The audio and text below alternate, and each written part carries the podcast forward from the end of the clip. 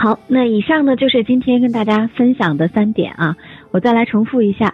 第一点，想要做好一个情感主播，只有感性是不行的，还要更多的理性，同理心加上理性，你就能给受众的感觉会很好。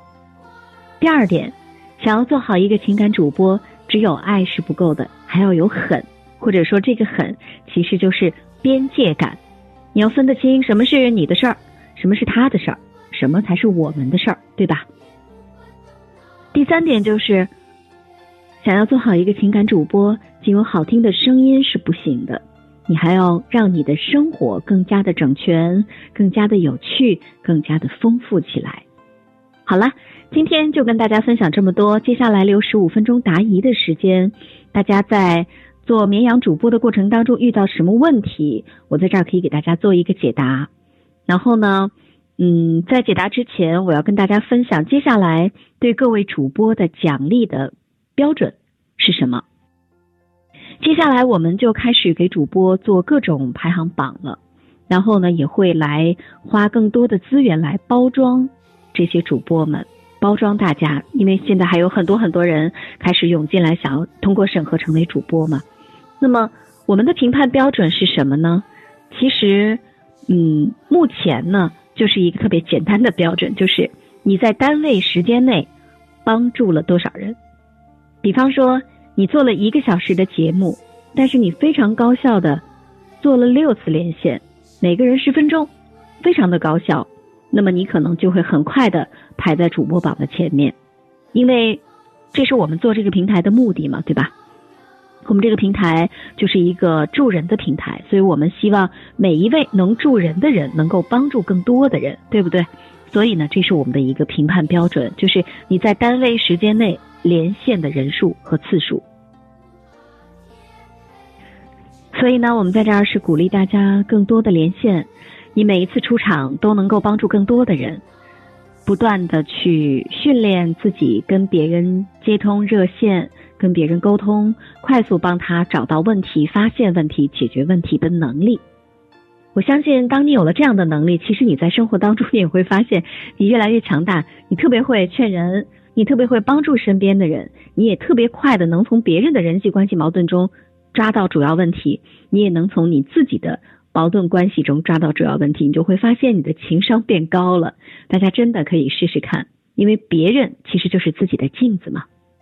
好啦，接下来我们进入答疑时间，大家有什么疑问，赶快的抛过来，我在这儿等着。我先回答小青的问题啊，就是说如何在连线的时候更高效。其实呢，有一个方法，比方说有一个人进来倾诉，你说好，那你先花两分钟的时间跟我说说你遇到了什么问题。那如果说呢，他两分钟以后还在不停的说，你可以提醒他，你说，嗯，呃，其实刚才有没有记得我跟你说给你两分钟的时间呢？然后让他抓紧时间说，对不对？说完了之后，你说好，你说接下来我对你这个问题是这么看的，一二三。然后如果他再喋喋不休，你说好，你说那你还有什么要跟我分享的呢？然后呢，如果他这个事儿说清楚了，可是他还是不想挂，你说那这样好不好？接下来我们来听一听。别人对这个问题怎么看？我会念几条留言给你，好吗？我来回答江川的问题啊，说如果遇到自己不太擅长或者暂时无法解答的问题，应该怎么处理呢？一个主播最可贵的就是坦诚，你可以告诉他说：“哇，我还很年轻，这样的事情我真没有经历过，我有点不知道该怎么回答你。”嗯，那你看这样好吗？我把这个问题留在这儿。接下来呢，我欢迎此时此刻正在直播间里的所有小伙伴来帮你出出主意，我来帮你念出他们的留言。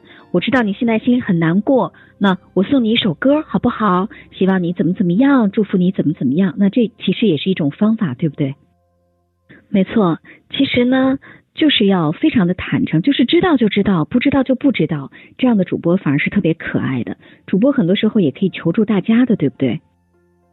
好，来回答小陈的问题啊，说如果有一些敏感的话题，呃，敏非常敏感的话题，那么没有人连线怎么办？首先你要确认这个话题有多敏感，敏敏感到别人一听就很脸红吗？那如果是这样的话，那真的是自己设计的话题，含泪也得把它谈完，对不对？那只好你自己拿自己的个人经历出来分享了。所以说这个话题其实尽量不要太敏感。如果你要设计敏感话题呢，你首先要有料，就是你准备了充足的故事。好，那最后再来回答洛尘风的问题啊，因为我看你们马上要直播了，我就简短一点说：如果自己都觉得劝着劝着很鸡汤怎么办？其实你会发现，很多人找你连线不是要你劝，他不是要你听，不是真的要听你的意意见，他其实就是要人陪，要人倾听他。所以呢，如果你真的不知道怎么劝他，就像我刚才说的，你听他说完，你说，那你现在心里一定很难过，对不对？嗯，那我怎么才能安慰你呢？我给你唱首歌，哈哈，还是说我给你讲个笑话，啊，或者我给你放首歌？你说，其实我知道劝你的话，你比我更清楚。你其实现在只是需要人倾听，需要人陪伴，对不对？我想说，不管你做了什，不管你做了什么，其实我我都会坚持的站在你这一边。你一定要学会爱自己，一定要怎么怎么样，对吧？也就是说。你让他觉得被理解了就够了。至于要怎么劝他，不知道。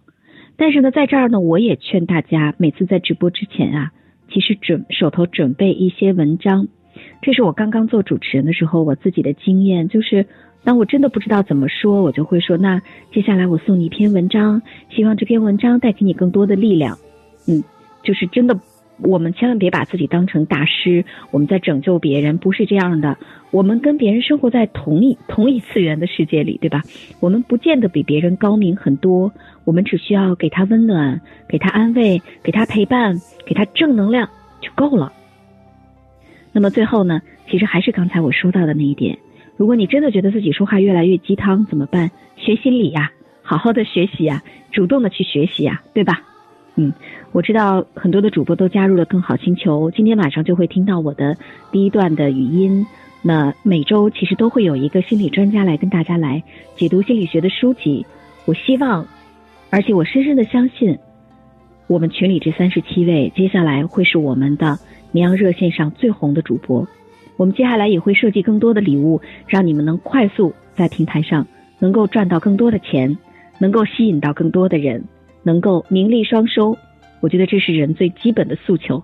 同时呢，也希望你们在平台上能够有更多的自我价值感，能够在单位时间内记好哦，单位时间内能够帮助更多的人，好吗？